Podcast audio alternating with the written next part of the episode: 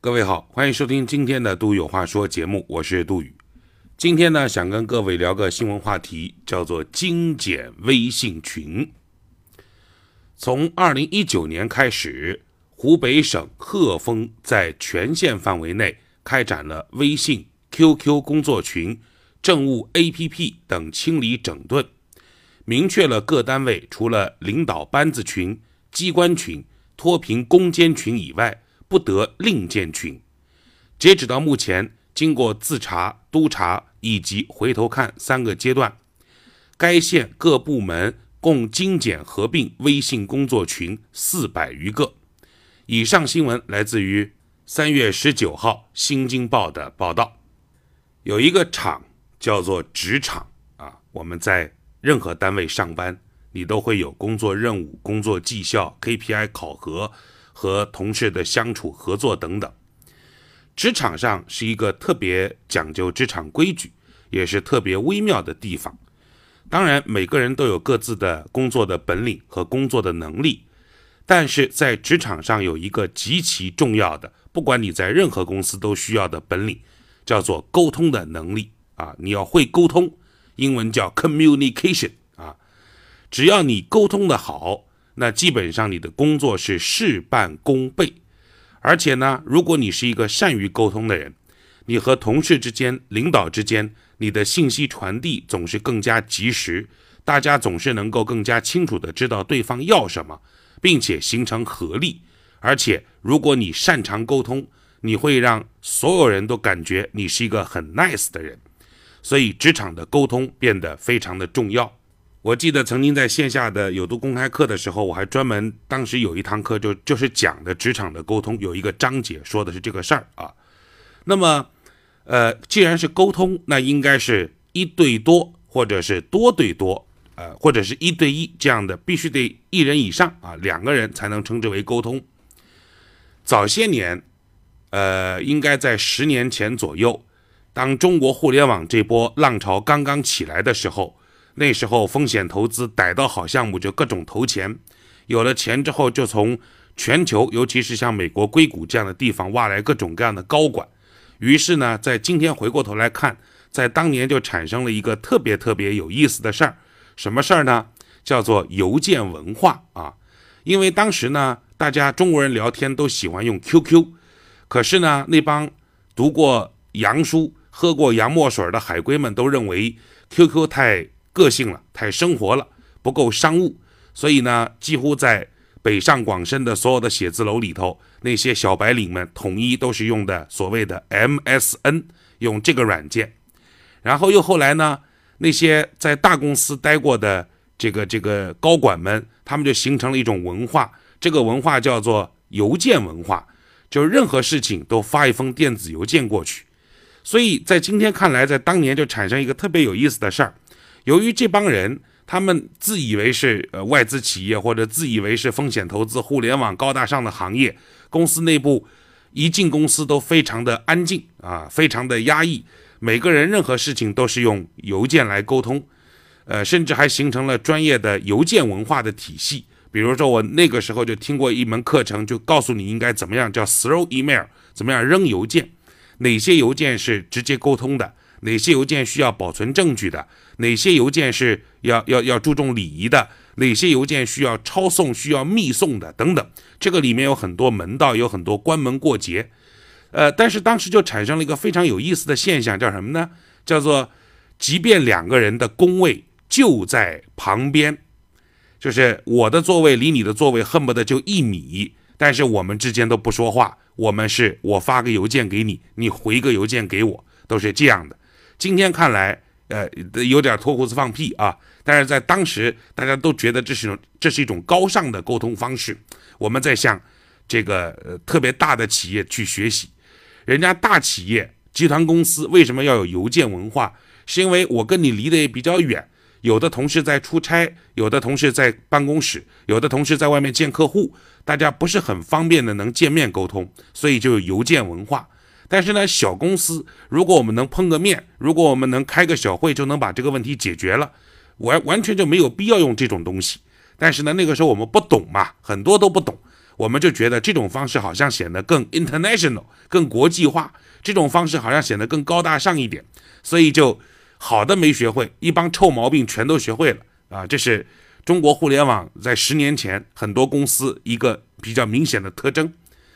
那么，不管是一个初创团队也好，还是一个大团队也好，还是一个大的集团公司也好，工作当中总是需要沟通的。那么，沟通有几种形式呢？在公司里面。在过去，常规的沟通形式包括这这几样：第一个，公司发文正式下通知；第二个，呃，两个人之间就一对一的当面沟通；第三个，搞个小型的 QCC 的这种讨论会议，是吧？三五个人或者一个部门一个组的人在一起讨论某个问题；第四个就是电话啊，直接用电话或者电话会议的形式沟通；第五个就是电子邮件，用邮件的方式去沟通。这是传统的很多公司的沟通模型，大概是这五种方式，直到。科技不断发展，时代不断进步，我们出现了一种新型的模式，新型的软件。这个软件的名字呢，叫做微信啊，叫做微信。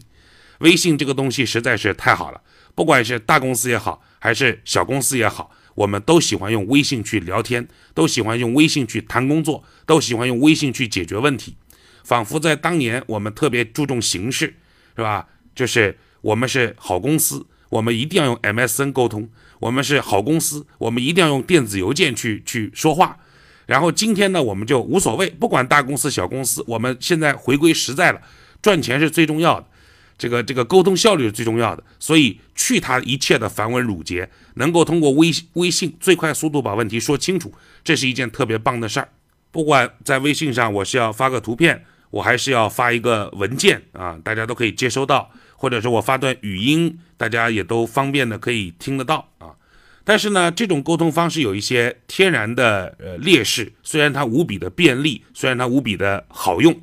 这个劣势呢是什么呢？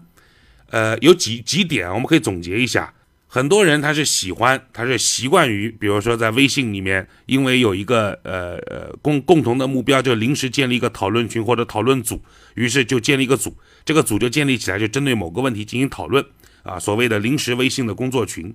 但是你要知道一点，就是这种讨论呢，我是没有办法限制人身自由的。比如说，我们在一个共同的会议室里面开会，这是限制人身自由的方式。所以，能够保证大家此时的共同的投入的状态，啊，要保证同频，要保证状态统一，必须要限制人身自由，啊，我们得在一个教室里头，得在一个会议室里头。而微信是不限制人身自由的，所以这种讨论有的时候就显得总有一些人掉链子，因为你可能在办公室里百分之百全程关注着这个微信讨论群里面大家所说的话，而另外一个成员可能正在外面或者正在高铁上去赶往客户那边，还有一个人可能可能正在接孩子放学，还有一个人可能正蹲在厕所的马桶上，大家的状态是不统一的。有很多人是只开了微信的一个窗口，有很多人也许正在打着王者荣耀，随时切换回微信再参与讨论，所以状态不统一，导致整体的这个讨论的效率其实并不高。这是第一个。第二个最大的问题是什么呢？就是，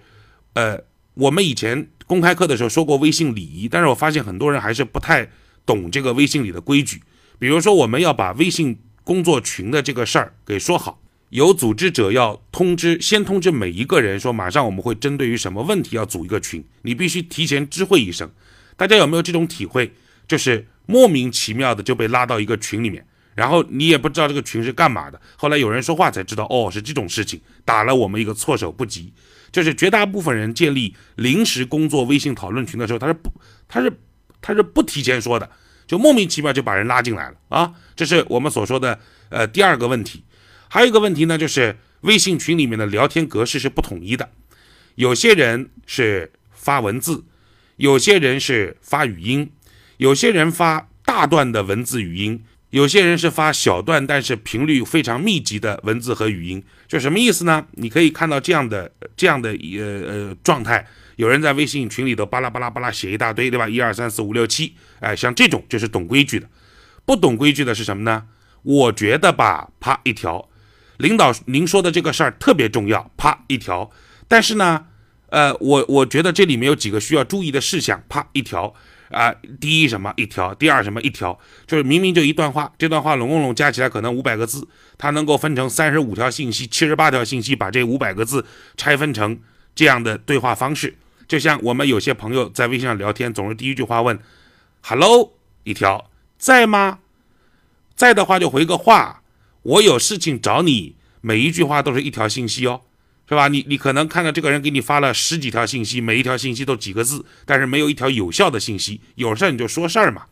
而且有人发文字，有人发语音，那那会导致整个沟通的方式就非常乱，对吧？有的时候我可能在微信群里面，如果讨论比较热烈的话，上个厕所回来一看，哇塞，这个群群里面已经有已经有十几条，每一条都是五十几秒那个语音，当时你一看头就嗡一下，你就不想去听了。所以大家聊天的这个格式和状态，大家也是不统一的。然后呢，还有个最要命的问题，什么问题呢？就是微信群不解散。微信群只要一旦不解散，我勒个去，这个事情就很麻烦。呃，有的微信群是领导他组的，在职场上，我被领导拉到某个群里面去探讨某项工作，如果领导不主动解散这个群的话，那么我。不好意思退群的，我是下属，领导都没动，你在那动，那你算什么呀？对吧？那么，所以就导致很就经常有一些人啊，就是我们每个人都是，就是如果你在职场上，工作群越来越多，打开微信一看，自己的群恨不得有几十个、上百个群呢，是吧？但是这个群呢，绝大部分百分之九十、百分之一百以上，它可能都属于死群，是吧？就不吱声的事情已经谈完了，不聊天的那种死群。这种死群嘛，你看着就很难受。就像我这种有强迫症的，呃，就是我一定要把，就举个例子啊，我一定要把电脑的桌面收拾得干干净净，就那么几个图标，最多放几个文件夹就完了。我见过有些人的电脑一开机一进桌面，哇塞，那个桌面全铺满了各种各样的文件，他自己找一个什么东西估计都找不到，任何东西都保存在桌面上，然后也不收拾也不整理。但我不行，我有强迫症。所以，我一看到我自己的微信里有几十个、几上百个群，我的我我的整个人都不好了啊！但是我又不好退群啊，退群显得不那么礼貌，显得很唐突，显得不那么懂事。那么好，这是死群的问题，就是由于工作要组微信群，产生大量的死群，死群就死群吧。但是很多死群呢，时不时还诈尸一下，什么意思呢？就比如说这个事情明明是。我们讨论某一件事，这件事情已经讨论完了，但这个群不解散，时不时的还会在群里面有莫名其妙的一些人发信息，比如说给我女儿什么选拔投一票，给我儿子的一个一个什么考试点个赞，是吧？还在群里面有人转发优惠券信息呀，啊，有人给领导拍马屁呀，就是各种各样的人，各路人马，各种目的，各种信息，你在这种僵尸群里面都能看到，还经常会诈尸，是吧？所以搞得。很多人就无比痛苦，有一些领导啊，级别可能也不算很高，但是呢，我无意当中瞥瞥一眼领导的这个微信，都让我吓一跳。他那个群的未读信息，每次只要我看到他的微信，未读信息永远是三个点。呃，玩微信的朋友会知道，就是如果你有未读信息，它会提示你有多少条未读信息，一条、两条、十五条、二十八条。如果这个信息超过了一个数量之后，没法显示了，就显示三个点。就像你你的苹果手机一样，如果手机有更新了，那个手机图标上会有个点嘛，就提示可以更新嘛。我知道很多人是有强迫症的，就一定要更新到最新版本，就不能容忍那个点出现。就像朋友圈一样，一旦更新有一个点，我们一定要把那个点去掉，要把最新的朋友圈浏览掉。但有些人这个微信群过多，每一个群里面都大量的信息之后，他真的是来不及看，每次打开都是三个点的那个红点。是吧？里面信息超过一千条，超过三千条了，他真的是来不及看。而且现在很多呃微信，大家都是通过微信传文件嘛，一个 Word，一个图片啊，一个什么呃 PPT 啊，传来传去的。我们有时候就会忘了及时保存到电脑上。你知道这个事情就很麻烦的是什么呢？因为我们的手机，很多人手机容量有限，十六 G、三十二 G、六十四 G、一百二十八 G。呃，我们经常会用各种各样的手机上的优化软件。而优化软件现在清理的就是微，主要清理就微信这一块儿所以你经常一不注意，一不小心，一点一下清理，就把微信里面的很多附件、很多传的图片啊、PPT 啊就给丢了。丢了之后，等你回头再需要的时候，再回群里找，他告诉你文件已经损坏，文件已经过期，文件无法找到等等，其实是很耽误工作效率的。所以其实我个人非常强烈的不建议，或者我也不喜欢通过微信去聊一些非常非常正式的工作，因为我觉得这第一没效率，第二对大家构成困扰，第三个，呃，实际上到最后也不利于问题的有效的解决，啊，所以还是要见面啊，还是要限制人身自由，在一个小会议室里面，可能你微信群里面得花一天，呃，或滴滴答答花一天聊完的事情。也许见个面五分钟十分钟，大家达成共识，百分之百投入，这个问题就 pass 掉，这个问题就过掉，这是这是我的想法啊。但是，呃，用微信谈工作可能已经成为社会的主流。那么既然已经成为社会的主流，我们就得提醒各位一下：如果你是领导的话，或者如果你是一个话题的主导者的话，你必须注意一下微信群的很多礼仪。这个礼仪前面我们也提过啊，比如说我们我们必须提前知会所有的入群者，我们要搞一个群来说这个事儿，然后呢。并且跟大家说清楚这个事儿做到什么程度，这个群会及时解散。组织者、主导者要去做解散的工作，不要让大家都受都受困扰，都有一个僵尸群在那儿看着也挺难受的。另外呢，群的聊天制式大家必须得说好，统一发语音还是统一发文字。如果发文字，统一都不要打低于一百个字以内的文字，你要把你的想法清晰明确的用文字的方式表述出来啊，呃等等。所以这是我们所说的微信的礼仪。因此，我们今天就对呃湖北的鹤峰这个县他所做的这个工作，我是特别支持，我也是觉得特别特别及时。就是在基层工作的一些一些官员，尤其是基层的官员啊，很多人手机就不离手，并不是他真的在在玩手机，而是呃上情下达、会议通知、活动组织、项目沟通，所有的事儿可能都有一个专门的微信群去去来处理，所以他。手机不离手，并且时不时拿出来看，并不是因为他真的要玩儿或者手机成瘾，只是因为他不想错过任何非常非常重要的工作上面的信息。所以以前我们说要精简文山会海，这是非常正确的。我觉得除了文山会海之外，现在新科技的甜蜜的负担、甜蜜的烦恼也必须被大家所重视。精简文山，精简会海，精简无用的微信工作群，这很重要。中共中央办公厅。在前段时间印发了关于解决形式主义突出问题、为基层减负的通知。我觉得这个通知啊，它当中所说的解决形式主义突出问题，这个其中也包含形式主义突出的新问题，不仅是老的文山会海的问题，新的微信群的问题，也应该是作为讨论和贯彻中共中央办公厅所印发这份文件的一个呃一个点。我们有必要让鹤峰的这个清理僵尸群、清理微信群的这个工作继续进行下去，同时呢，汲取经验、吸取教训，在全国更多的地方推广，不要让原本能够看似提升工作效率的微信群、微信工作群，到最后反而成了大家的一个负担、大家的一个拖累。今天杜宇有话说，就说这么多。